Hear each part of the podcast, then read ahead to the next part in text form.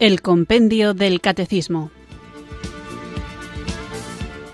Un programa dirigido por el Padre Antonio López.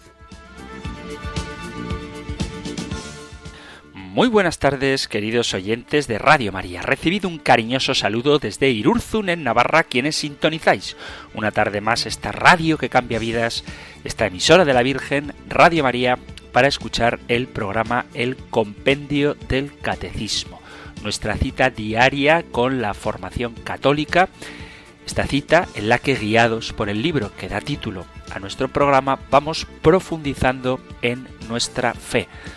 Una fe que tenemos que vivir, pero no podemos vivirla si no la conocemos y cuando la vivimos nos tocará, porque así nos lo manda el Señor, compartirla y cuando nos empeñamos en compartirla y hablamos con otras personas que no están en la misma sintonía espiritual que nosotros, tendremos que saber dar razón de nuestra esperanza a todo aquel que nos la pida y también eliminar de la mente de nuestros interlocutores muchos prejuicios, ideas equivocadas o simplemente sembrar la verdad del Evangelio en quien nunca ha oído qué es lo que Jesucristo predicó, qué es lo que Jesucristo enseñó, qué es lo que Jesucristo hizo, tanto sus milagros como sobre todo su pasión, muerte y resurrección. Y es que aunque parezca mentira, hoy por hoy también en España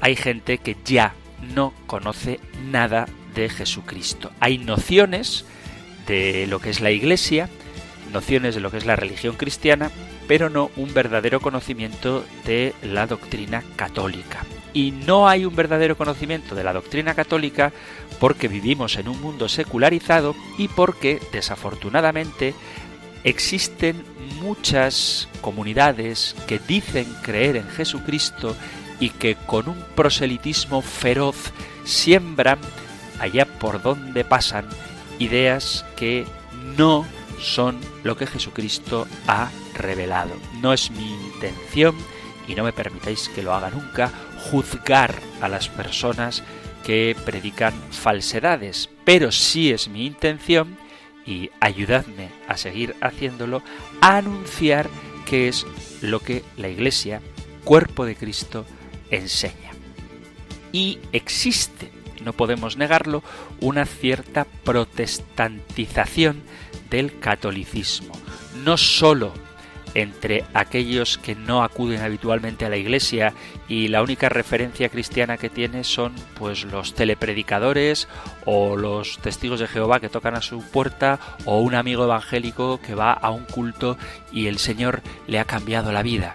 Esa es la única referencia que tienen, pero no la sana doctrina católica verdadera y plenamente cristiana y también dentro de los católicos hay una especie de protestantización porque se asumen postulados, ideas que no son católicas. Por poneros algunos ejemplos muy prácticos, muy concretos, os recuerdo que la gran ruptura que Lutero hizo con la Iglesia Católica se funda teóricamente en las solas, mientras que la Iglesia Católica pone siempre la conjunción copulativa y griega, los protestantes utilizan la disyuntiva o, de tal manera que solamente, solo, se quedan con un elemento que, aunque es verdad, es parcial, puesto que niegan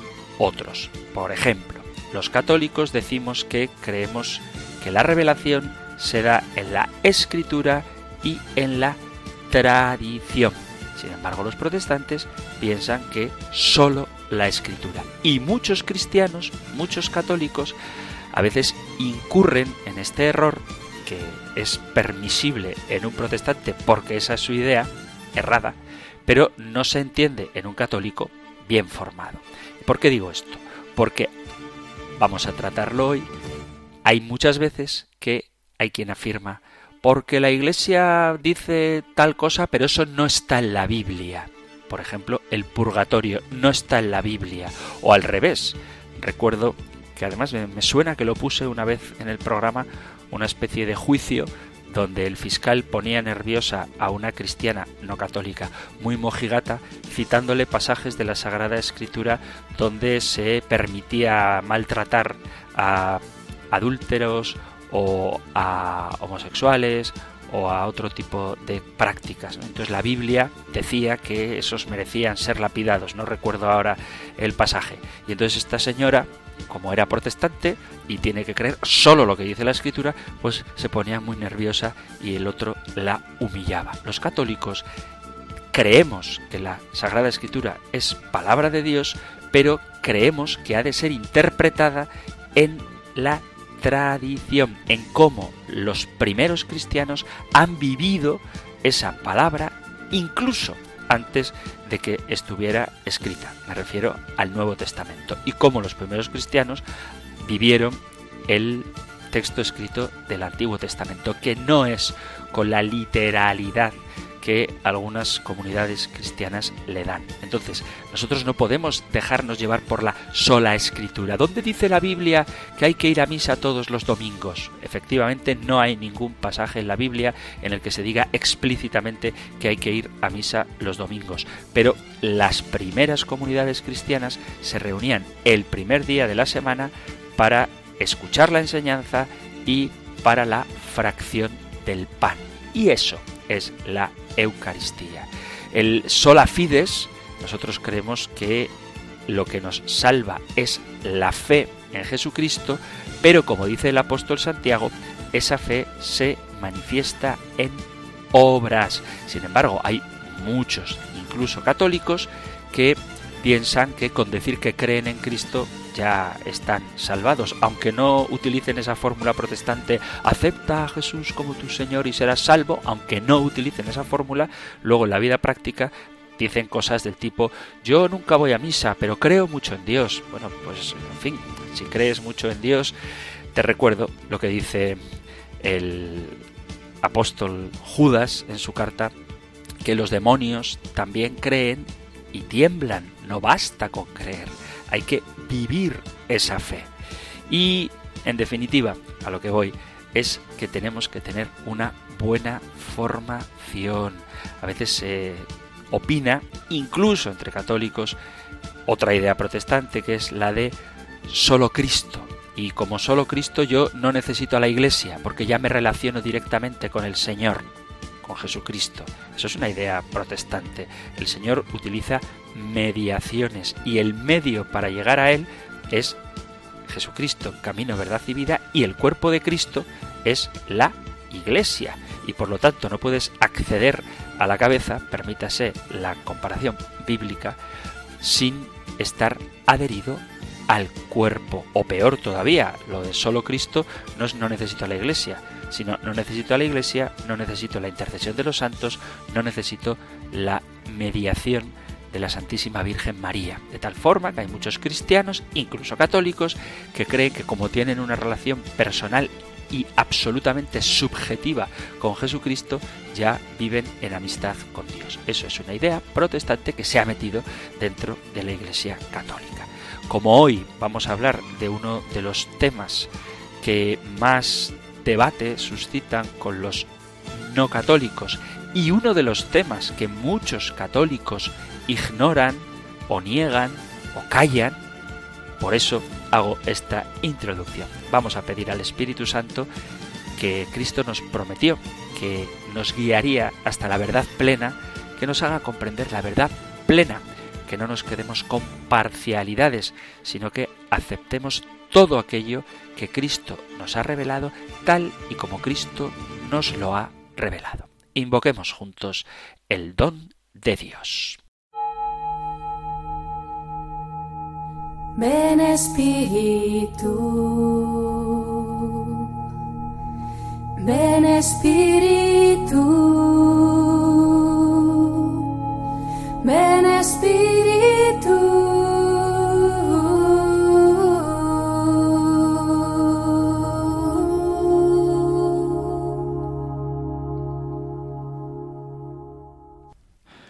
Una vez más, quiero llegar ante ti, Espíritu Santo Aquí estoy, pequeño, pero importante, porque tú me amas. Débil, pero firme en la esperanza, preocupado por el sufrimiento de muchos hermanos, pero ofreciéndome para acompañarlos en su camino. Inmerso en un mundo competitivo, pero dispuesto a la comunión y al perdón. Conmocionado por la pérdida de valores, pero anunciando un mensaje que cambia los corazones. Aquí estoy invocándote, Espíritu Santo. Sopla para que se desplieguen las velas de mi barca y me atreva a remar mar adentro. Ven, Espíritu Santo. Amén.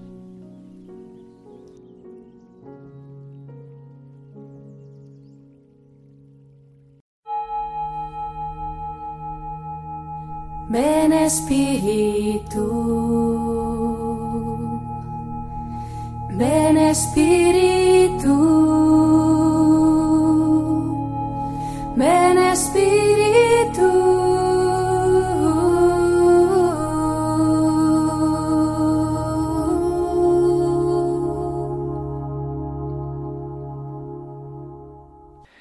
Después de haber invocado juntos el don del Espíritu Santo, vamos allá con nuestro nuevo programa. Os recuerdo que estamos en el artículo de nuestro credo, de nuestra fe, creo en la vida eterna. Hemos hablado de qué es la vida eterna, hemos hablado del juicio particular y también del juicio universal, aunque volveremos a hablar de él, y también hemos hablado de qué se entiende por cielo. El cielo, dice San Juan Pablo II, es la intimidad con la Santísima Trinidad.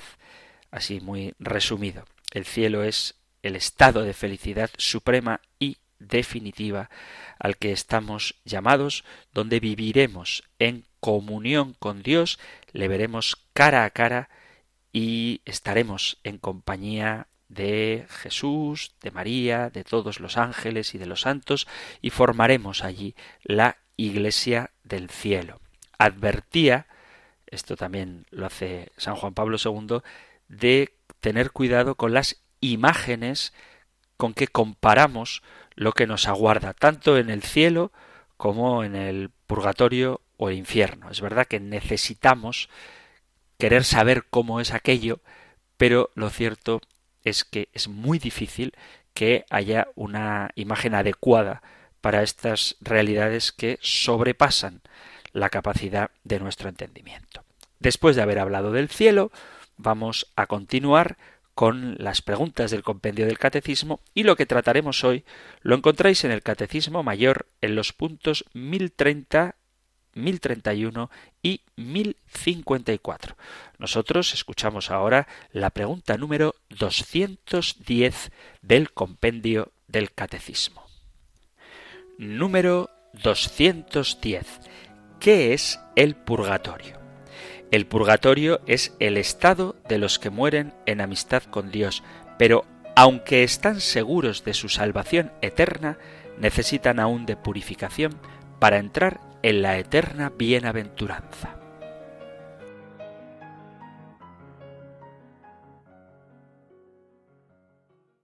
Vamos a hablar hoy, como anunciaba al inicio en el saludo del programa, del purgatorio, una de las doctrinas más atacadas por los no católicos, por los protestantes y una doctrina que muchos católicos en teoría ignoran, aunque luego en la práctica lo viven.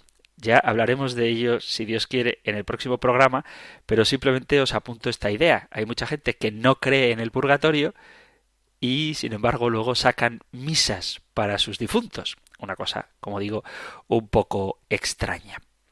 De esto, de cómo podemos rezar por los difuntos, hablaremos en el próximo programa, pero ahora me gustaría que nos centráramos en la idea del purgatorio, si es una idea bíblica o si es un invento de la Iglesia Católica.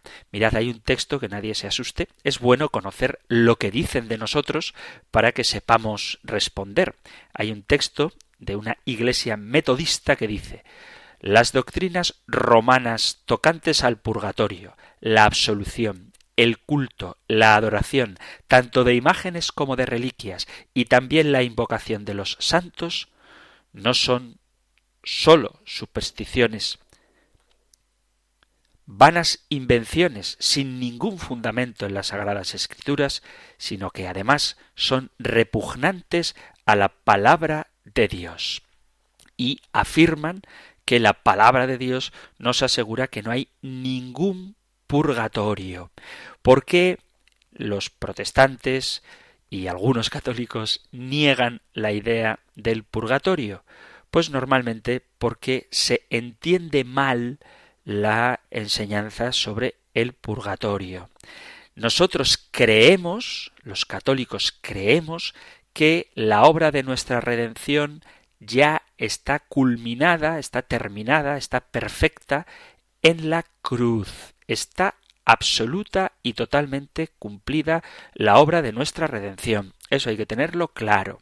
Bien, si bien es cierto que nuestra redención está cumplida en la cruz, la aplicación de esta obra redentora de Cristo por el Espíritu Santo no está terminada en nuestras vidas, sino que en nuestra vida Dios manifiesta la obra de la redención. La aplicación de los méritos que Jesús nos ganó no está aplicada a nuestra vida, no porque falte algo a la redención de Cristo, sino porque nos falta a nosotros asumir esa redención de Cristo. Luego veréis por qué digo esto que puede parecer un poco confuso.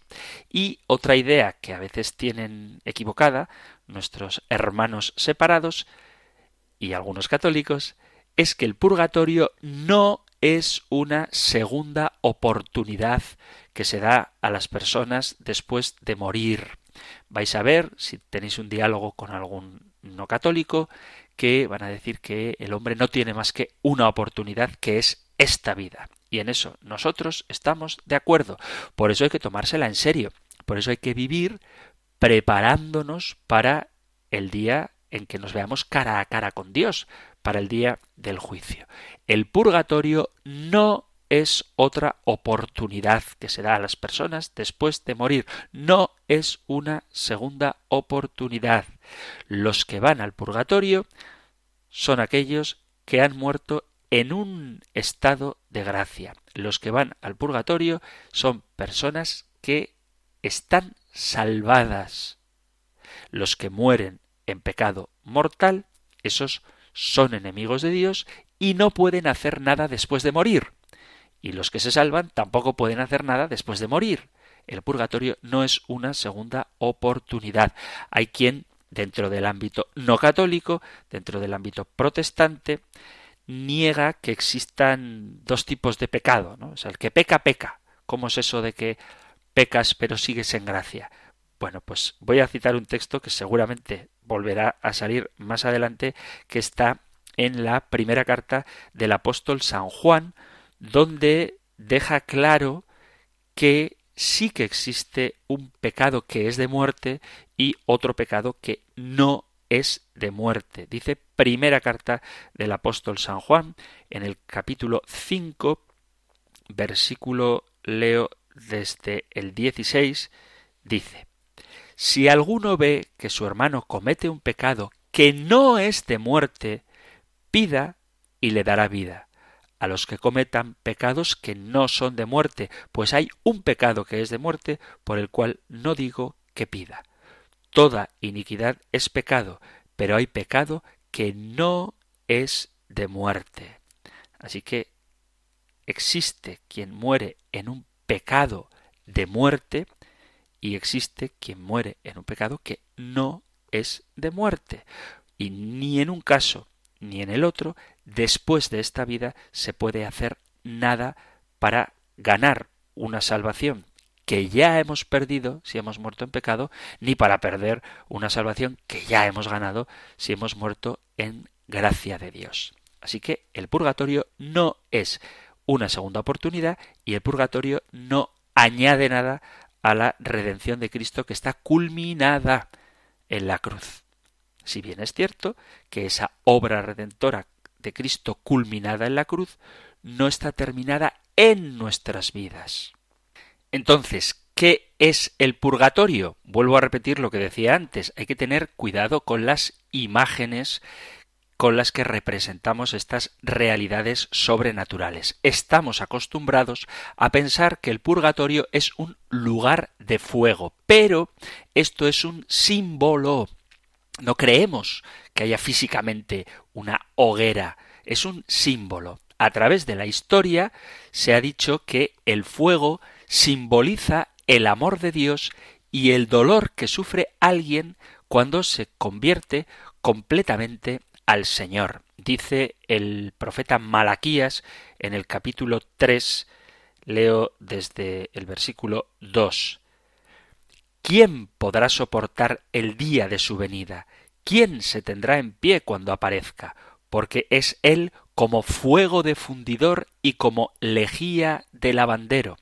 Se sentará para fundir y purgar, purificará a los hijos de Leví y los acrisolará como el oro y la plata, y serán para Yahvé los que presentan la oblación en justicia. Entonces será grata a Yahvé la oblación de Judá y de Jerusalén, como en los días de antaño, como en los años antiguos. Este fuego del amor de Dios nos purifica de toda impureza cuando le permitimos acercarse a nosotros. Y la purificación es difícil. Es decir, que cuando dejamos nuestro egoísmo, nos cuesta y nos duele. Cada uno de nosotros estamos acostumbrados a controlar algo de nuestra vida, pero Dios quiere que toda nuestra voluntad le pertenezca, quiere que seamos perfectos. Y aquí es donde entraría, que será tema para otro programa, la mortificación, morir uno a sí mismo para que sea Cristo quien viva en ti. Y este morir a uno mismo es doloroso, cuesta. Si no nos costara ser virtuosos, probablemente todos lo seríamos, pero precisamente porque nos cuesta desprendernos de nosotros mismos, dejar que el Señor se apodere de nuestras vidas, que mate nuestro egoísmo, nuestra autosuficiencia, porque nos cuesta, es que no somos todavía santos. Esta conversión al Señor es una lucha que cuesta, porque es dejar que Jesús ocupe el primer lugar si os fijáis, en la vida de muchos cristianos, desafortunadamente de la mayoría, hay huecos, hay espacios, hay lugares en nuestro corazón que no queremos entregarle a Dios. Le damos ciertamente mucho, pero nos cuesta darle absolutamente todo. Y mientras falte algo en nuestra conversión, el amor de Dios no puede llenarnos completamente. El proceso de entregar todo al Señor es exigente, estoy hablando ya en esta vida. Esta es la purificación de nuestro ser. Lo que tenemos que hacer aquí en la tierra es lo que dice el propio Jesús en el Evangelio de San Mateo, en el capítulo 16, versículo 24. Si alguno quiere venir en pos de mí, niéguese a sí mismo, tome su cruz y sígame. Y dice Jesús también en el Evangelio de San Mateo, en el capítulo 10, versículo 38, el que no toma su cruz y viene en pos de mí, no es digno de mí. Y lo que os decía hace unos minutos, unos segundos, del Evangelio de San Juan capítulo 12, os digo sobre la mortificación, que si el grano de trigo no cae en tierra y muere, mortificación, queda solo, pero si muere, da mucho fruto. Es necesario, parafraseando a Juan el Bautista, que Él crezca y que yo mengüe. Evangelio de San Juan, capítulo 3, versículo 30. Y esta misma idea de que es necesario que yo mengüe para que Cristo crezca, la encontramos también en el capítulo quinto de San Mateo, en el Sermón de la Montaña, dice que tenemos que aspirar a la perfección y perfecto solo es Dios. Vosotros, pues, sed perfectos como es perfecto vuestro Padre Celestial.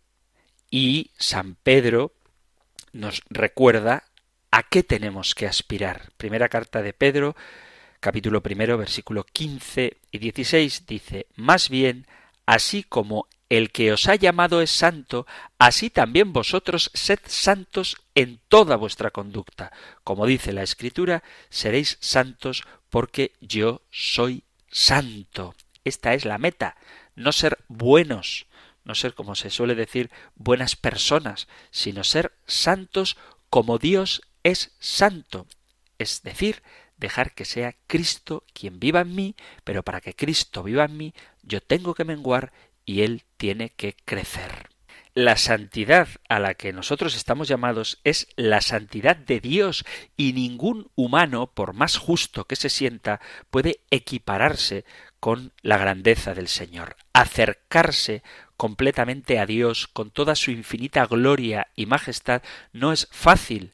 Isaías, el gran profeta Isaías, el santo profeta Isaías, cuando experimentó la santidad y la grandeza de Dios, clamó ay de mí que soy muerto, porque siendo hombre impuro de labios, mis ojos han visto al Rey.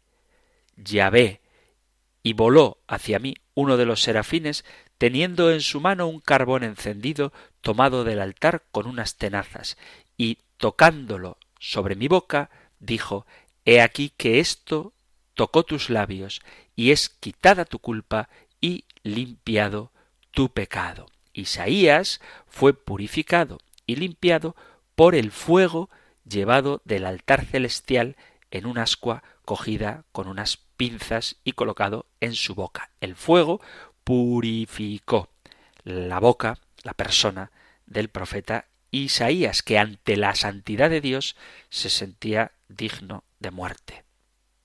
Esto lo tenéis en el capítulo sexto del profeta Isaías.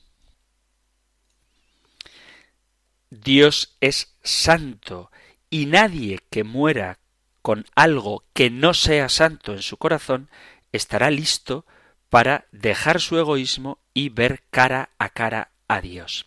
Este sufrimiento por el fuego de amor, esta purificación del yo, es algo realmente duro. Dice Malaquías en el capítulo 4, He aquí viene el día ardiente como un horno, y todos los soberbios y todos los que hacen maldad serán estopa. Aquel día que vendrá les abrasará. Si morimos con egoísmo, aunque somos perdonados e iremos al cielo, no estamos listos todavía para aceptar completamente la voluntad y el amor de Dios, la purificación que se requiere para negarse a sí mismo y entregarnos completamente a Dios nos cuesta, es un purgatorio, puede ser un instante en el que aparezcamos frente al fuego del amor de Dios o puede tomar un tiempo si nos resistimos. Acordaos de lo que le dice Jesús al joven rico, que ciertamente, según él mismo dice, cumplió todo lo que mandaba la ley. Pero cuando Jesús le pide un poco más, si quieres ser perfecto, ve, vende cuanto tienes, da el dinero a los pobres, así tendrás un tesoro en el cielo y luego ven y sígueme, pero si quieres ser perfecto, el joven no estaba dispuesto a eso, no era una persona mala, pero había algo a lo que no estaba dispuesto a renunciar para estar con Jesús. Todavía no podía entregarle todo al Señor. Le faltó algo, que es purificarse de la atracción por las cosas que tenía para llegar a ser santo.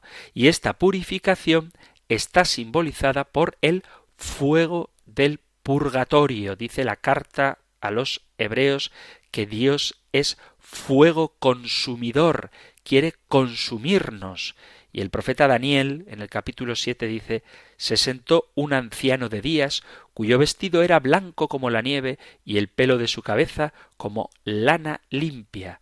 Su trono llama de fuego y las ruedas del mismo fuego ardiente. Un río de fuego procedía de él. El Salmo 50 dice, vendrá nuestro Dios y no callará, fuego consumirá delante de él, y el Dios que respondiere por medio del fuego, ese será Dios. Esto dice el primer libro de Reyes en el capítulo 18. Elías fue llevado al cielo por medio del fuego. Así dice el capítulo 48 del Eclesiástico. Después surgió el profeta Elías como fuego. Su palabra abrasaba como antorcha. Él atrajo sobre ellos el hambre y con su celo los diezmó. Por la palabra del Señor cerró los cielos e hizo también caer fuego tres veces. Qué glorioso fuiste, Elías, en tus portentos. ¿Quién puede jactarse de ser igual que tú? Tú que despertaste a un cadáver de la muerte y del Seol por la palabra del Altísimo, que hiciste caer a reyes en la ruina y a hombres insignes fuera de su lecho. Oíste en Sinaí la reprensión y en el Horeb los decretos de castigo, ungiste reyes para tomar venganza y profetas para ser tus sucesores. En torbellino de fuego fuiste arrebatado, en carro de caballos ígneos. Eclesiástico capítulo 48 versículos del 1 al 9. Solamente los puros, los que no tienen mancha, pueden entrar en el cielo. Dice el capítulo 21 del Apocalipsis, versículo 27, dice, Nada profano entrará en ella, ni los que cometen abominación y mentira, sino solamente los inscritos en el libro de la vida. Dios habita en una luz inaccesible, dice San Pablo en la primera carta a Timoteo, en el capítulo 6, versículo 16, el único que posee inmortalidad, que habita en una luz inaccesible, a quien no ha visto ningún ser humano ni le puede ver, a él honor y poder por siempre. Amén. Y nos recuerda el profeta Habacuc que Dios no puede ver el mal, que no soporta ver el mal. Muy limpio eres de ojos para mirar el mal. Ver la opresión no puedes. Eso dice Habacuc capítulo 1 versículo 13. Y en la carta a los hebreos en el capítulo 12 dice Seguid la paz con todos y la santidad sin la cual nadie verá al Señor. Carta a los Hebreos capítulo 12 versículo 14 dice claramente que sin la santidad nadie verá al Señor. Tenemos que llegar a ser perfectos como Dios es perfecto. Tenemos que entrar por la puerta estrecha, dice San Mateo en el capítulo 7 de su Evangelio, en el versículo 13. Entrad por la puerta estrecha, porque ancha es la entrada y espacioso el camino que lleva a la perdición, y son muchos los que entran por ella. Sólo los puros de corazón pueden subir al monte del Señor. Salmo 24. Y este monte, según el capítulo 12 de la carta a los hebreos es el cielo.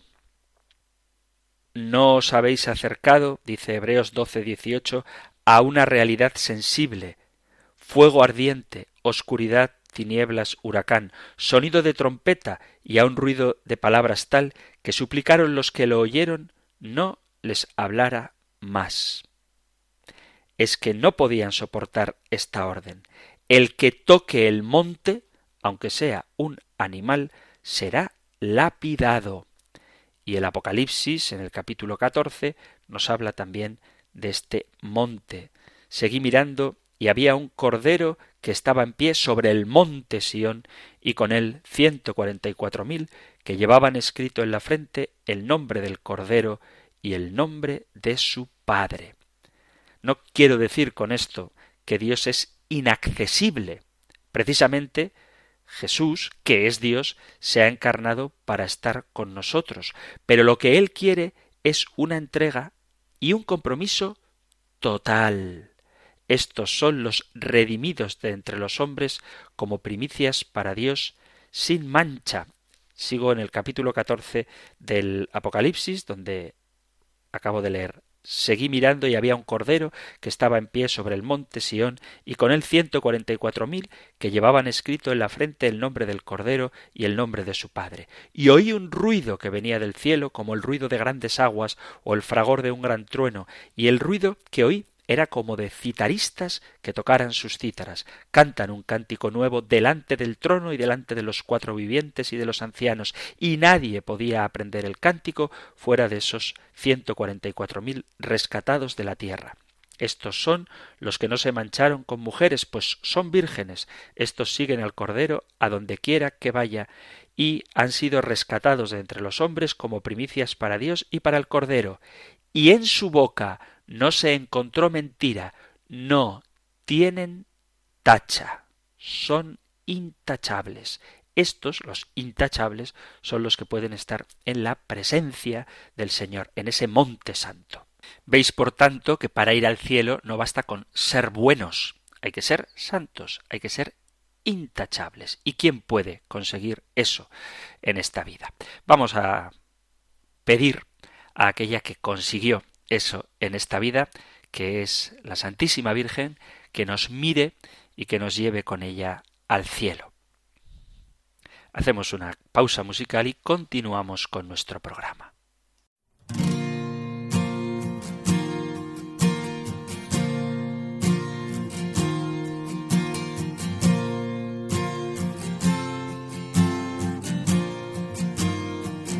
María, mírame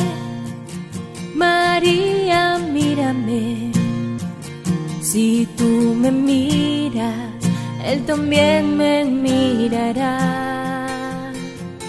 Madre mía, mírame. De la mano llévame muy cerca de Él, que ahí me quiero quedar. María,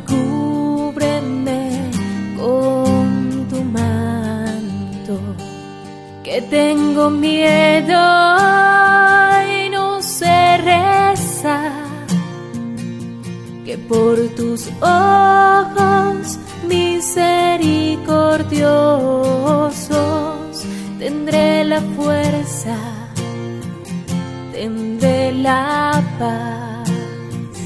María, mírame, María, mírame si tú me miras, Él también me mirará.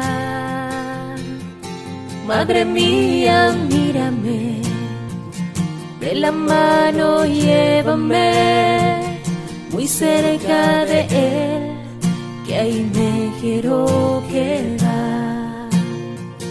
Madre, consuélame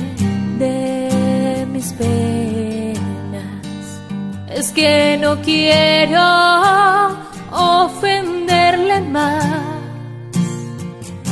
que por tus ojos misericordiosos. Quiero ir al cielo y verlos ya. María, mírame, María, mírame si tú me miras, Él también me mirará. Madre mía, mírame, de la mano llévame muy cerca de Él, que ahí me quiero quedar. Madre, acógeme en el a tu niño y a San José, que por tus ojos misericordiosos toda mi vida sea un Belén. María, mírame, María, mírame. Si tú me miras, Él también me mirará. Madre mía, mírame. De la mano llévame muy cerca de Él, que ahí me quiero quedar.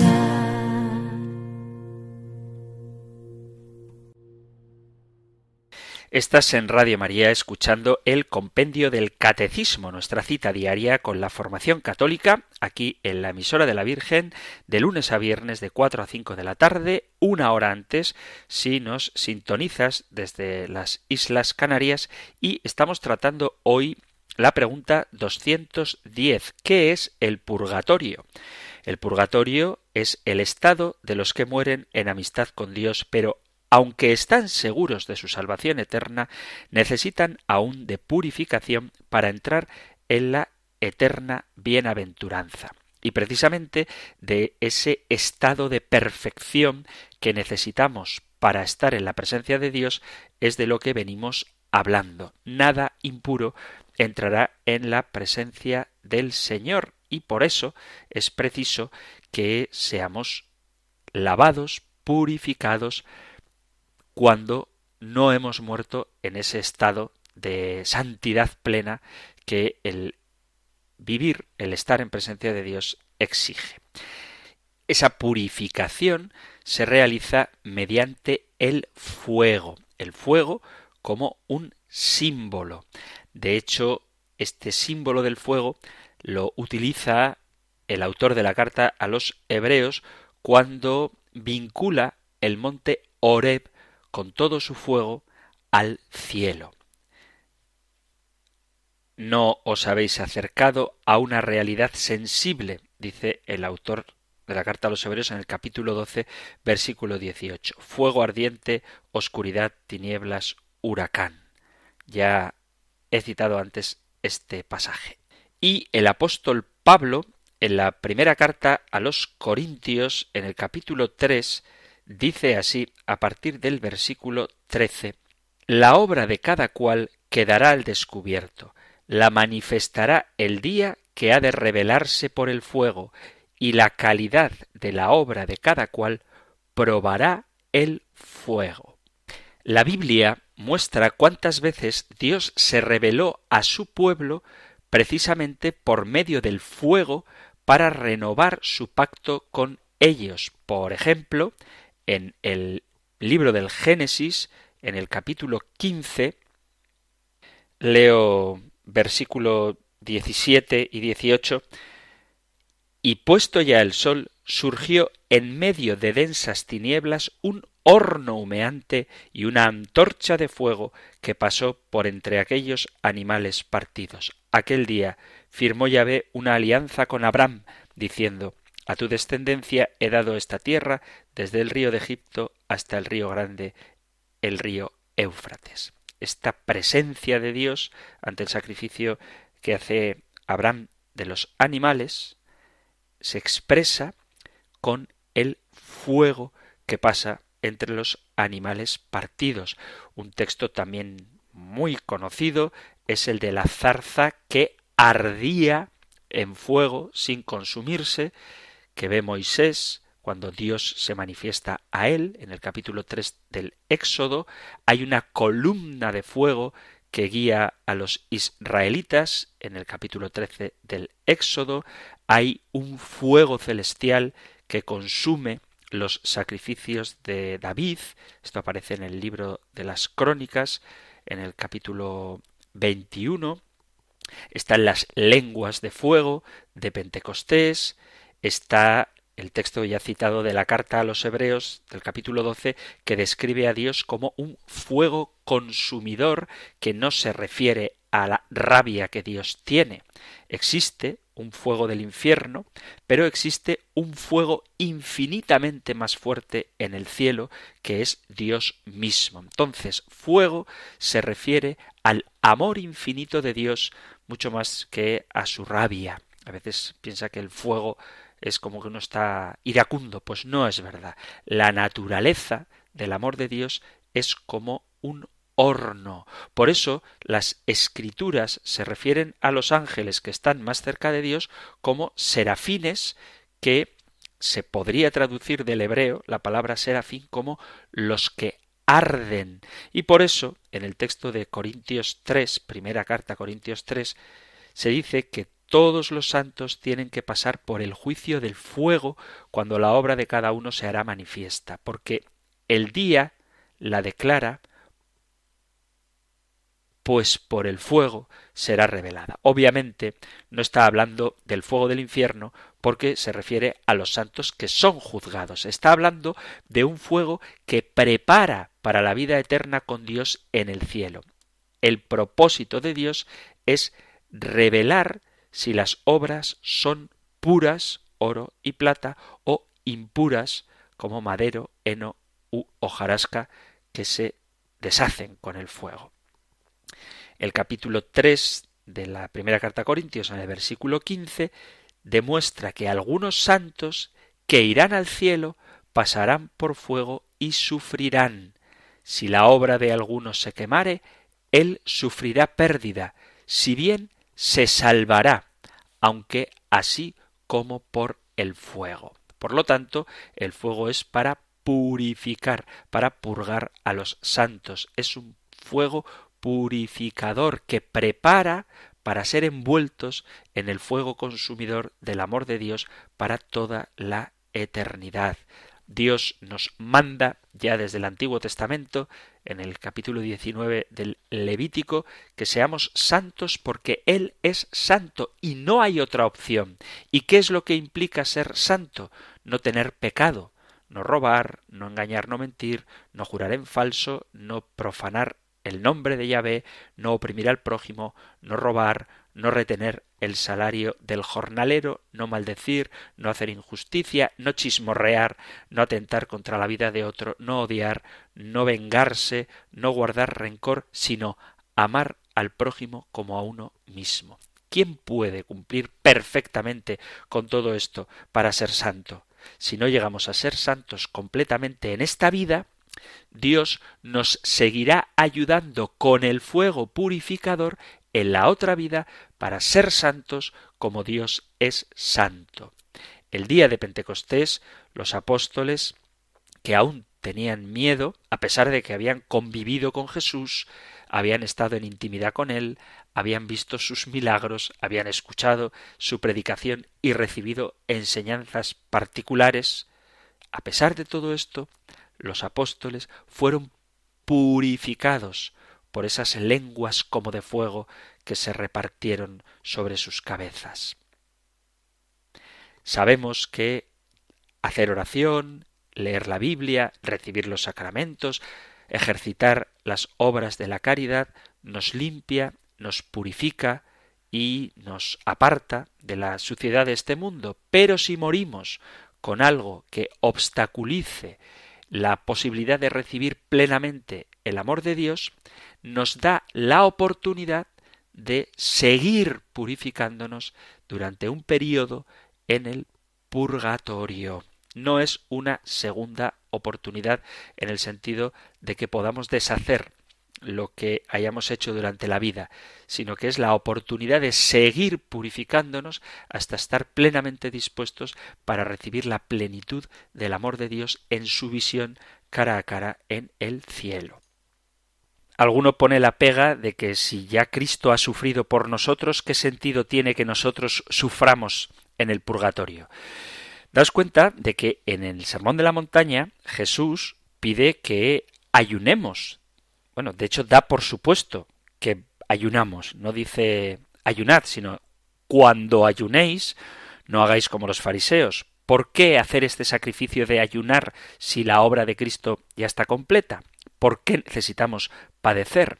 No es que falte algo a la obra redentora de Cristo, sino que se trata de cumplir lo que otros deben hacer, porque el amor lo exige, el amor es sufrido, el amor todo lo sufre, dice San Pablo en el famoso cántico del capítulo 13 de la carta a los Corintios y en la carta a los Colosenses capítulo 1 versículo 24 dice, ahora me gozo en lo que padezco por vosotros y cumplo en mi carne lo que falta a las aflicciones de Cristo por su cuerpo que es la Iglesia. Nosotros sufrimos por nosotros mismos también cuando el pecado reina en nosotros. Y este sufrir es morir a las cosas de la carne. Y esto duele. Las obras malas que hacemos o las buenas que hemos omitido hacer por flojera, indiferencia, rencor u orgullo, nos llevan al sufrimiento. Dice San Pedro en su primera carta en el capítulo cuatro, puesto que Cristo ha padecido por nosotros en la carne, vosotros también armaos del mismo pensamiento, pues quien ha padecido en la carne terminó con el pecado. Y en la carta a los romanos dice San Pablo, si somos hijos, también somos herederos, herederos de Dios y coherederos con Cristo, si es que padecemos juntamente con Él, para que juntamente con Él seamos glorificados, seremos probados por el fuego. Os pongo un ejemplo sencillo para terminar.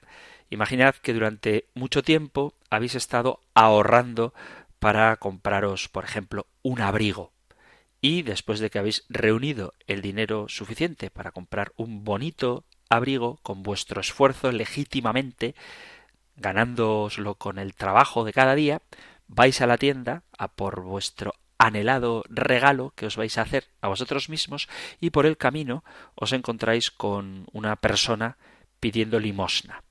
Entonces tienes la duda, ¿le doy la limosna a esa persona o me compro mi caprichito?